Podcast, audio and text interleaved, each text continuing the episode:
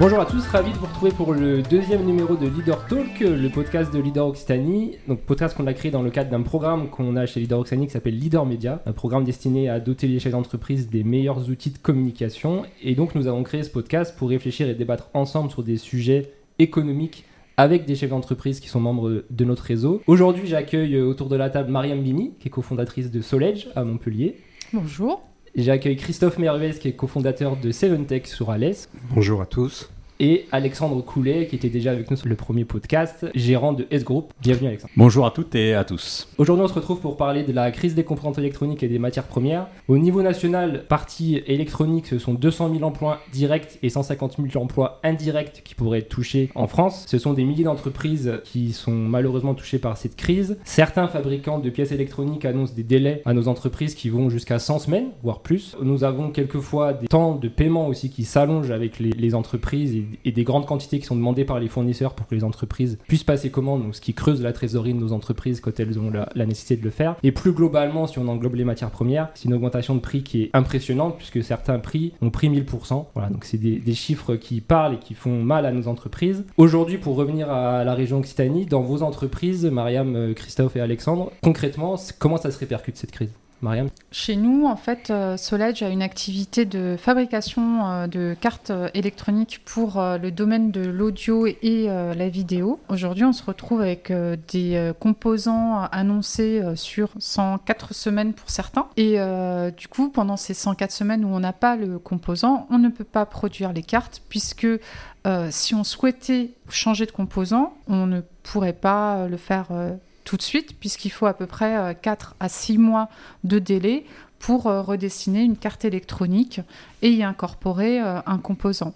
Parce que chaque composant, en fait, euh, a une incidence sur les autres composants qui sont euh, sur une carte électronique. Donc, typiquement, aujourd'hui, ben, on ne peut pas faire de chiffre d'affaires sur l'activité fabrication de cartes électroniques. Christophe, chez toi? Alors, nous, on est concepteur et réalisateur de machines spéciales. Donc, on conçoit des machines sur cahier des charges. On a une problématique bah, globale, puisqu'on est impacté sur les matières premières, sur les composants du commerce et euh, sur la réalisation aussi euh, de, nos machines. Comment ça se traduit? Euh, bah, Clairement, des augmentations de prix importantes, des ruptures d'approvisionnement qui les fournisseurs nous préviennent quasiment à la dernière minute. Donc l'impact, c'est à la fois une désorganisation, on allonge les délais et il faut que nous, on se réorganise, notamment en pouvant trouver des solutions alternatives. Donc aujourd'hui, on, on essaie de se débattre dans tout ça.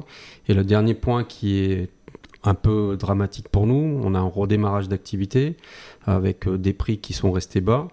Et de l'autre côté, une augmentation, comme tu l'as dit au départ, euh, euh, de tarifs très importants. Rien que un exemple de la semaine, j'ai un composant que j'ai acheté 1000 euros il y a, en janvier, il est passé à 1400 euros en juin, et aujourd'hui je l'achète 1999 euros. ce qui fait que à qui je répercute ce coût.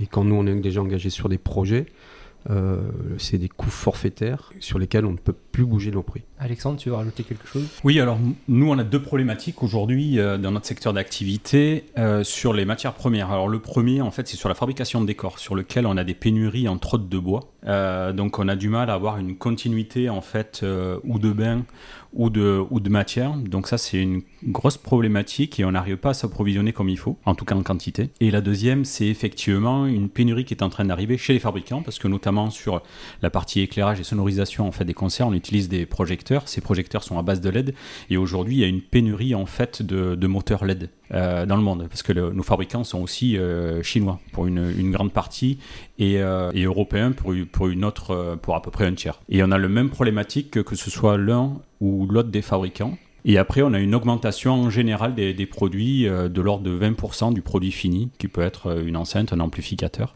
Et apparemment, c'est pas de, de s'arrêter, en tout cas dans les prochaines semaines. Et du coup, pour vous, ça, ça vient d'où en fait cette crise? C'est quoi qui a généré ça Est-ce que c'est le Covid 100% et, pourquoi finalement ça, ça repart pas et que les prix continuent à augmenter ou les pièces sont toujours rares? En fait, tu as plusieurs facteurs qui, qui ont entraîné cette, cette, crise des composants. Ça fait déjà quasiment deux ans que dans l'industrie, en tout cas électronique, on sentait venir cette problématique. C'est que tu as une augmentation de la demande de composants liée à la 5G, à l'automobile, on va dire, autonome, qui demande aussi beaucoup de, nouveaux composants. Et euh, ensuite, il y a aussi eu euh, euh, des, des, usines qui ont dû fermer à cause bah, de, du climat, parce qu'il y a aussi des conditions climatiques qui ont entraîné bah, des feux dans deux usines au Japon. à Austin, il y a une usine d'un gros fabricant en électronique qui, en fait, a pris l'eau et qui a gelé quand il y a eu des intempéries à Austin en février-mars dernier. Et puis, et à Taïwan, tu as le plus gros fabricant de composants mondiaux qui a dû en fait arrêter de produire pendant euh, quelques semaines euh, parce qu'il n'y avait plus d'eau à Taïwan, il y avait la sécheresse, et donc ils ont dû arrêter, euh, ils ont dû flécher l'eau sur ce qui est les, activités, on va dire, principales, à savoir la population et l'agriculture. Donc tout ça lié en plus de la Covid, où les entreprises ont dû fermer aussi pendant cette période-là, fait que la reprise, en fait, n'a pas été anticipée euh, ni par les fabricants, ni par euh, les, gens, les entreprises qui demandaient ces composants-là, parce que déjà on n'avait pas de vision euh, à court terme de quand est-ce que la Covid allait s'arrêter, donc on ne pouvait pas anticiper les commandes, mais on ne savait pas non plus qu'il y aurait tous ces problèmes liés au climat et euh, liés euh, finalement aussi euh, à cette demande croissante de composants électroniques dans tous les produits qui en fait nous accompagnent au quotidien. La voiture, la 5G, voilà, la domotique, tout demande aujourd'hui de l'électronique. Moi je suis assez d'accord avec ça. Après j'ai une autre interprétation pour certains phénomènes. Il y a peut-être un peu de spéculation aussi de certaines mm. sociétés euh, euh, qui euh, vont essayer de faire des rattrapages suite à la crise Covid et d'augmenter leurs marges, donc créer, créer, une certaine forme de, pénurie. mais il est clair que sur toute l'industrie lourde, notamment les, les, aciers et autres, redémarrer des activités industrielles, c'est long. Et lorsqu'il y a des appels sur certains marchés comme la Chine ou les États-Unis qui se servent en priorité, nous, on se retrouve pas forcément les mieux servis. Euh, n'ayant pas forcément et n'ayant plus, je dirais, euh, des, usines en capacité de produire. Donc euh, c'est tous ces phénomènes que l'on rencontre et qui, font que bah, la, visibilité, la lisibilité de la situation est compliquée. Oui, on, sent en fait une maîtrise géo-économique, faut pas dire géopolitique, en fait, des, matières premières. On voit aux États-Unis notamment et en Chine, hein, sur lesquels ils vont s'approprier des, marchés sur lesquels ils sont le méga grossiste, on le voit sur le bois par exemple, avec euh, le Canada et, les États-Unis, sur lequel ils vont euh, forcément abonder d'abord leur, leur, leur, marché avant de, de, le distribuer sur le, reste du monde. Donc là aussi, c'est un effet euh, pervers à la crise, c'est-à-dire qu'eux, après la crise, ils ont pu démarrer quasiment à 200%, vu l'économie qui est, qui est repartie vraiment de façon très importante aux États-Unis, or que nous, on est dans une zone de turbulence qui va nous piéger certainement à moyen terme. Surtout qu'en fait, on se retrouve aussi, pour rebondir sur ce que tu dis, dans une guerre en fait entre euh, les États-Unis et la Chine, où euh, la crise des composants a commencé là, où en fait ils se sont dit UAE, euh, on veut les interdire aux, États-Unis, donc du coup tout le monde s'est précipité, comme tu disais, pour stocker des composants. Donc les plus grosses entreprises ont fait un stock énorme de composants, ce qui a aussi entraîné la pénurie. Et pour rebondir sur le bois, on se retrouve encore une fois dans une guerre commerciale entre les États-Unis, le Canada et la Chine, où ils viennent se servir en France, du bois français, pour l'exporter, le transformer en Chine, pour que ça soit ensuite revendu en France. Ça devient une aberration. Et pareil aux États-Unis, où ils viennent se servir chez nous, puisqu'ils peuvent plus se servir au Canada. Et donc le bois français est exporté aux États-Unis. Et du coup, nous, nos entreprises françaises, n'ont plus de quoi se servir en bois français. Et ça, pour moi, c'est une aberration qu'au niveau européen, on n'est toujours pas pris euh, de, de décision on va dire, je pense qu'ils sont en train d'y réfléchir, j'avais entendu ça il y a quelques jours, on s'y prend, encore une fois, six mois en retard. Quoi. Donc euh, six mois en retard où nos entreprises ont souffert de ce manque euh, de, bois, de cette augmentation de prix du bois. En tant que particulier, tu veux faire une terrasse en bois, bah, tu ton prix qui a augmenté, euh, tu veux faire construire ta maison aujourd'hui, c'est 20 à 30% sur les matériaux de construction parce que issu du bois également. Le placo, c'est du bois.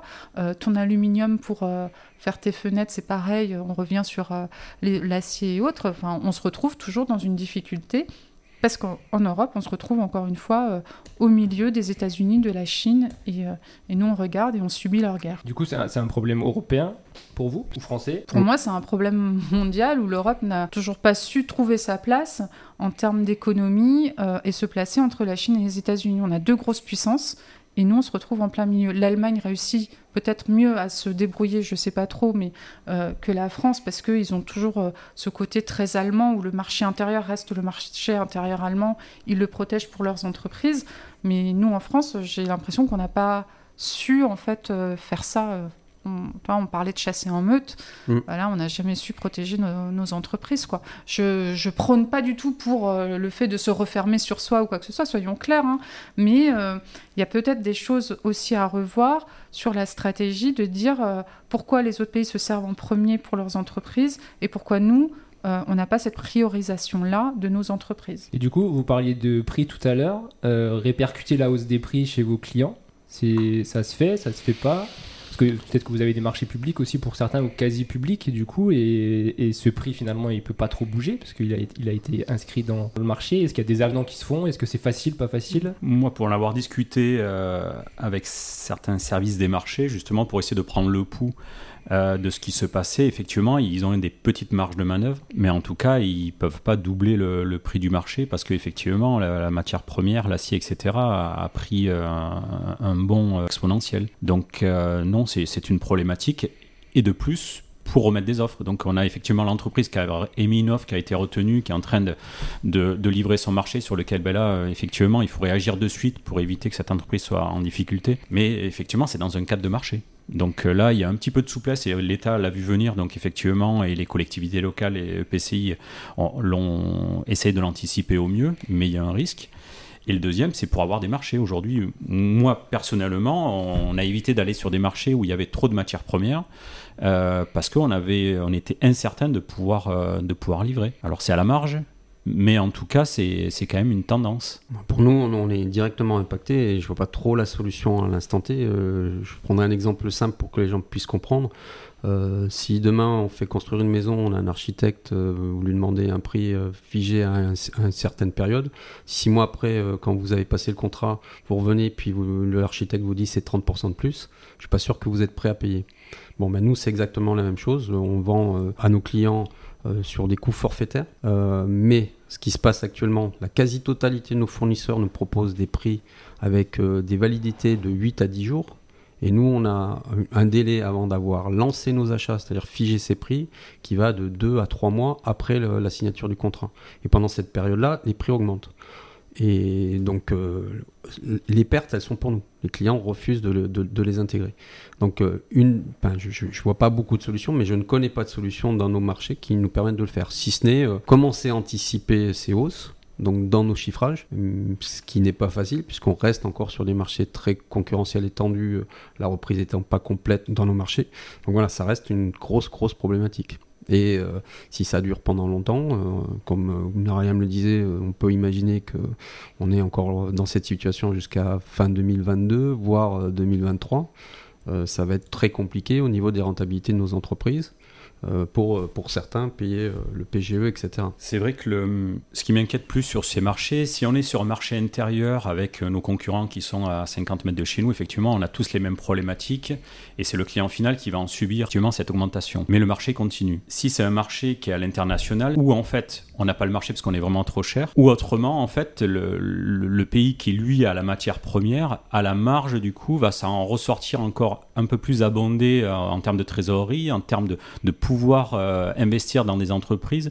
Donc là aussi, c'est un système qui peut vite s'emballer euh, très très rapidement. Donc on sent vraiment la, stratégie de reprise qu'a anticipé des, des, pays comme les États-Unis et la Chine. Et nous, on est, euh, on subit en fait, on subit ça et je suis inquiet oui, puis quand tu vois aussi, euh, alors pour revenir sur l'histoire de euh, est-ce que c'est euh, une décision étatique, européenne ou autre, moi avant l'été j'entendais les pays qui investissaient parce que pour eux le secteur, du coup je suis désolée, je parle du secteur de l'électronique parce que c'est le secteur que je connais, mais qui ont décidé que l'électronique c'était une stratégie d'avenir pour le pays, parce que c'est vrai, l'électronique est une stratégie d'avenir. Les États-Unis, l'État américain, je ne parle pas des entreprises, a investi 500 milliards de dollars dans l'industrie électronique. La Corée a investi 400 milliards de dollars dans l'électronique. On a euh, du coup les Chinois qui investissent euh, constamment dans l'électronique, Taïwan, et nous en Europe, on a annoncé un plan de 100 millions d'euros pour tout secteur confondu. Donc à un moment donné, on parle de réindustrialiser la France, on parle de réindustrialiser euh, les secteurs stratégiques. Je pense qu'en fait, l'Europe et la France ont oublié le, secteur stratégique, euh, alors qu'on a des fabricants d'automobiles, on a des fabricants euh, d'électronique grand public, quand même, qui sont encore européens et français, et qui vont avoir besoin de ces, de ces composants-là. On ne réindustrialise pas, finalement, le secteur de l'électronique. Ce n'est pas un axe stratégique majeur pour l'Europe ni la France. En tout cas, c'est mon sens et ce que j'observe depuis euh, quasiment un an, c'est qu'on n'en parle pas. Quand on fait signe à nos politiques, ils n'en parlent pas du tout. Et euh, du coup, quand on voit toutes les aides qui ont été attribuées euh, pour, et qui étaient nécessaires pour la restauration, la culture et tout, et qu'aujourd'hui c'est le secteur de l'électronique, du bois et autres qui a besoin d'aide, ben, il n'y a plus personne. Il n'y a plus d'aide possible. Aujourd'hui, il n'y a, pas d'aides qui sont mobilisables par vos différentes entreprises sur la crise des composantes, sur du chômage partiel, des choses comme ça. C'est activable? À ma connaissance, non. Euh, c'était déjà difficile dans nos secteurs d'activité, euh, même pendant la crise, mmh. étant donné qu'on a maintenu de l'activité et du chiffre d'affaires. Euh, tout en, prenant en ayant des baisses de prise de commande, donc euh, finalement euh, nos rentabilités baissées. Là, dans le, cas de cette reprise et avec ces difficultés, non, je vois pas, je vois pas vraiment. Enfin, j'en ai pas vu, j'en connais pas. Non, et puis quand tu fais la demande d'activité partielle, on te demande de prouver la crise des composants euh, au niveau mondial. Je sais pas, ouvrez, euh, ah, un journal quelconque. Mais après, euh, d'un point de vue, si on, on réfléchissait d'un point de vue purement économique, il y a certains marchés qu'on ne devrait pas prendre. C'est-à-dire pour l'entreprise, ça n'a pas de sens. C'est-à-dire prendre un marché, si c'est pour faire tourner son activité, donc on va payer ses salaires, ses charges, etc. Mais on va perdre de l'argent. Mm. Parce que si on perd 20 ou 30% sur la partie achat, euh, c'est pas nos niveaux de rentabilité, c'est pas possible. Alors, le faire euh, ponctuellement, une fois, en disant voilà, c'est une erreur, ça peut nous arriver. Mais si c'est euh, structurel, c'est pas, pas viable dans la durée. Donc il y, y a, un problème à, revoir. Et le risque de ce qu'on on est en train de dire, c'est dans la réindustrialisation, les entreprises qui sont peut-être fragilisées risquent de disparaître. Donc on va encore amplifier le phénomène. Là où on voulait se réindustrialiser, on va se désindustrialiser. Donc euh, je pense qu'on est dans une situation où tout le monde n'arrive pas à prendre l'urgence euh, et, l'ampleur. L'ampleur de l'urgence. Et puis surtout, quand on parle d'électronique, on parle de techniciens, on parle d'ingénieurs en électronique qu'on forme quand même en France et on est réputé au niveau mondial pour avoir les meilleures formations de ce type de profil.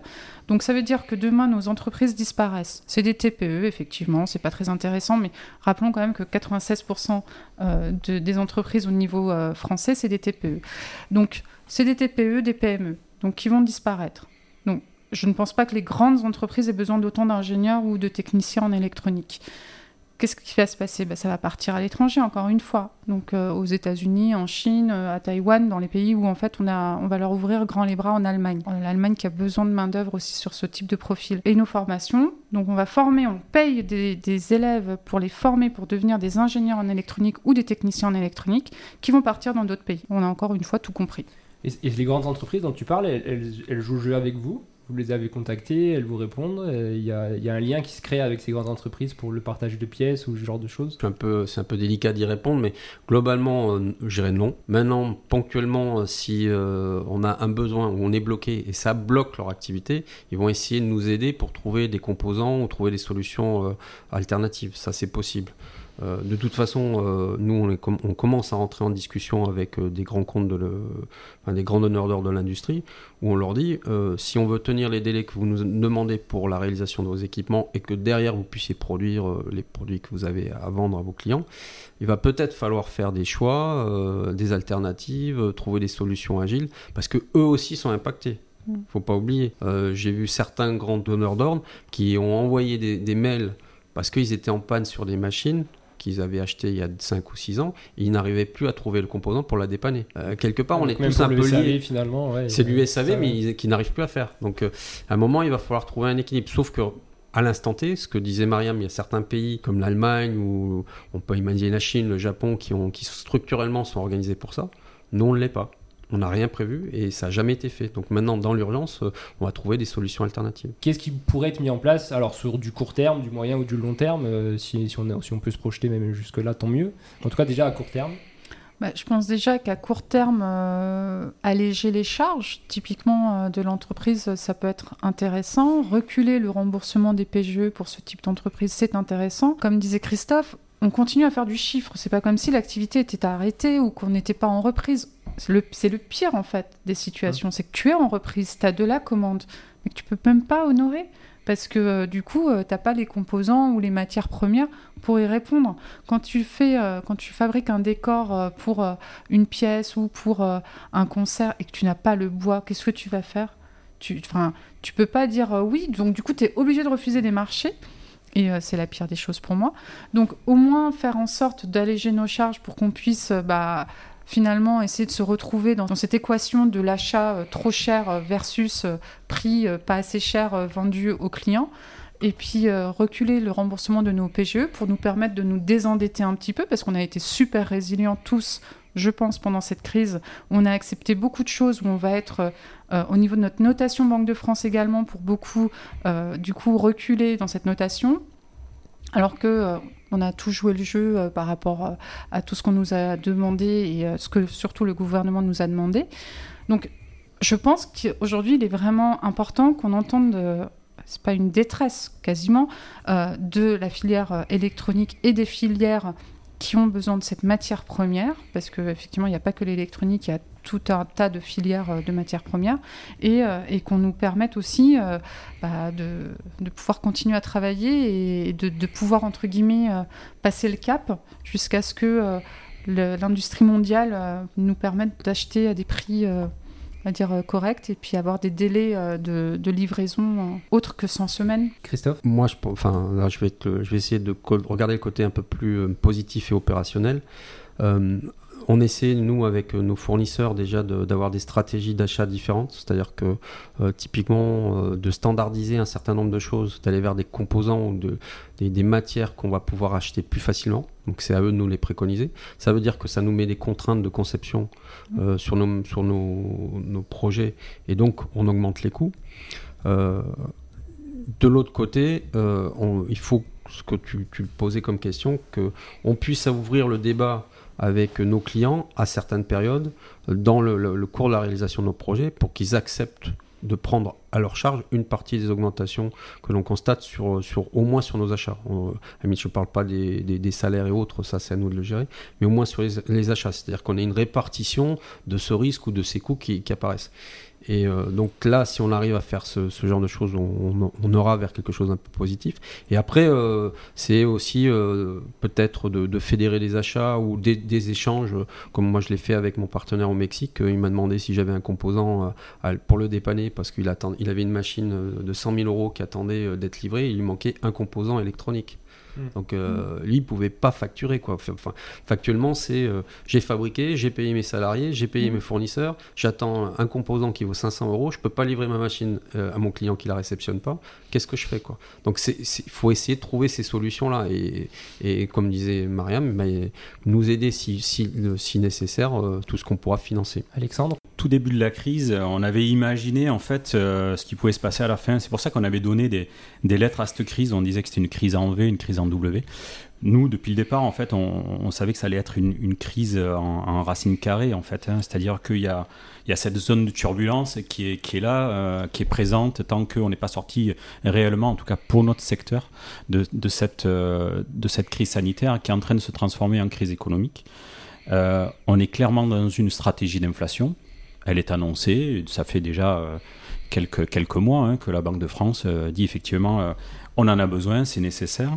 Donc, stratégie d'inflation, augmentation du, coût de crédit qui va arriver bien sûr par, par la suite, une augmentation des, charges salariales et des coûts de salaire. On voit très bien aujourd'hui mm. euh, la volatilité de nos collaborateurs et collaboratrices euh, sur lequel ben, il va falloir euh, forcer pour capter les, meilleurs talents. Voilà, et, je pense qu'on n'est pas en très bonne posture aujourd'hui sur, sur des marchés internationaux. On peut se donner des élans, on peut se faire croire, mais je pense que si on chasse pas en meute, je reviens sur ce terme, si effectivement il n'y a pas une stratégie que les grandes entreprises portent les plus petites sur des nouveaux marchés et on essaye de forcer tous ensemble à justement étaler euh, ces augmentations, voilà, je ne dis pas qu'on va pas y arriver, mais ça va être douloureux et difficile et on va perdre beaucoup, beaucoup, beaucoup de soldats.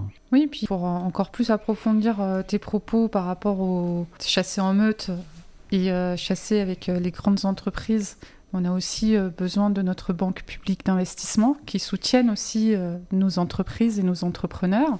Et euh, également tout ce qui est fonds d'investissement, parce qu'aujourd'hui on nous dit mais il y a plein d'argent sur, il y a plein de liquidités, il y a de l'argent, comment ça se fait que vous n'en trouvez pas? Bah, écoutez, euh, dites-moi qui a investi euh, dernièrement dans une entreprise industrielle et puis euh, j'arrêterai de dire que je trouve pas d'argent. Ça voudrait dire que c'est moi qui suis pas assez bonne pour ça. Mais je veux dire, à un moment donné, on nous demande de jouer le jeu. Très bien, on joue le jeu. Mais il faut que tout le monde joue le jeu.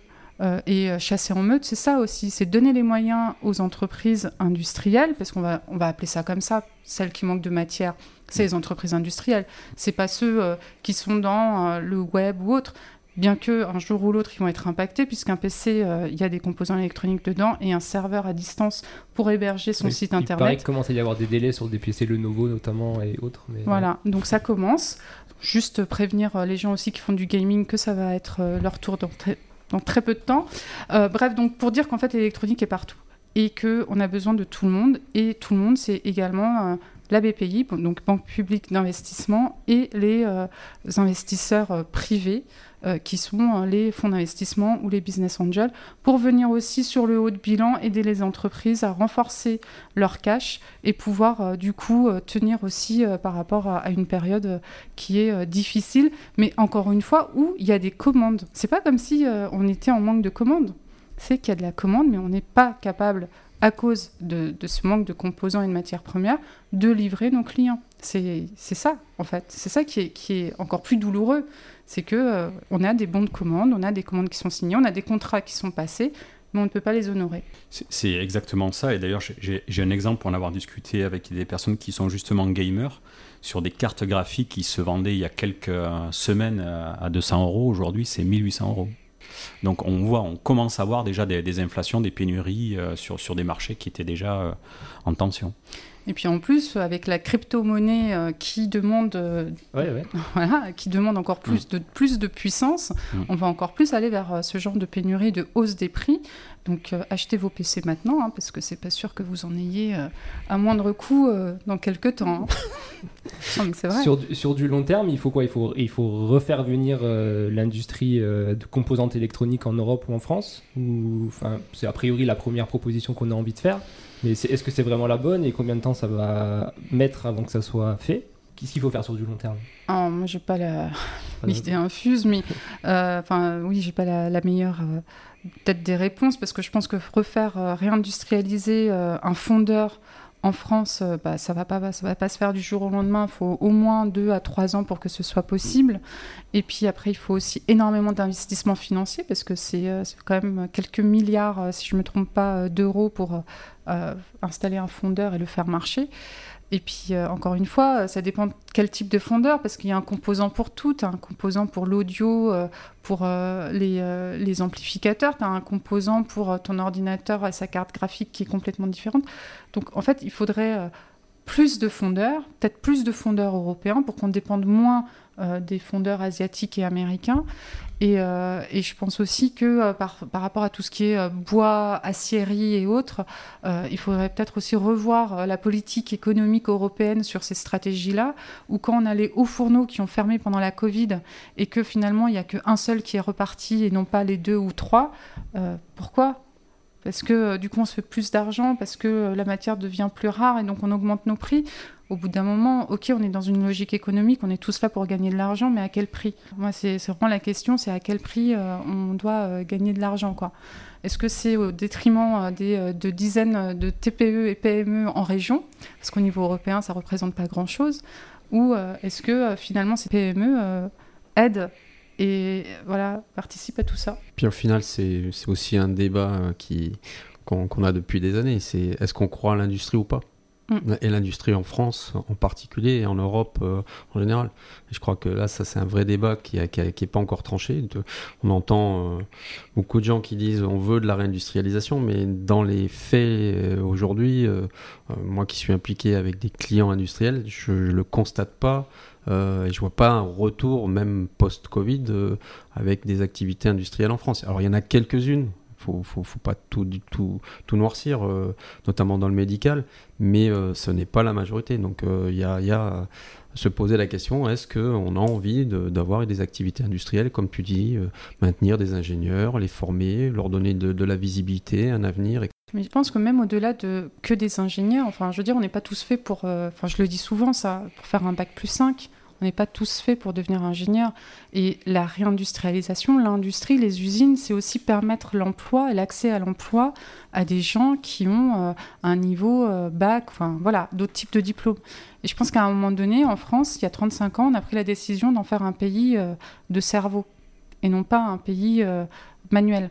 Donc euh, on n'a pas réussi à trouver cet équilibre. Et je pense que tant qu'on n'arrivera pas à trouver cet équilibre, ben, on réindustrialisera pas la France. Nous, on y croit. On croit à la réindustrialisation de notre région et je crois que le, marqueur qui a été donné par la présidente de région en, nommant le, vice-président avec euh, une nouvelle responsabilité qui est la réindustrialisation, on veut y croire. On va tout faire pour, aider ce projet. Merci Mariam, merci Christophe. Merci particulièrement à Alexandre et à S-Group qui nous met à disposition cette salle d'enregistrement. Merci à tous et à très bientôt. Merci. Merci à tous. Au revoir.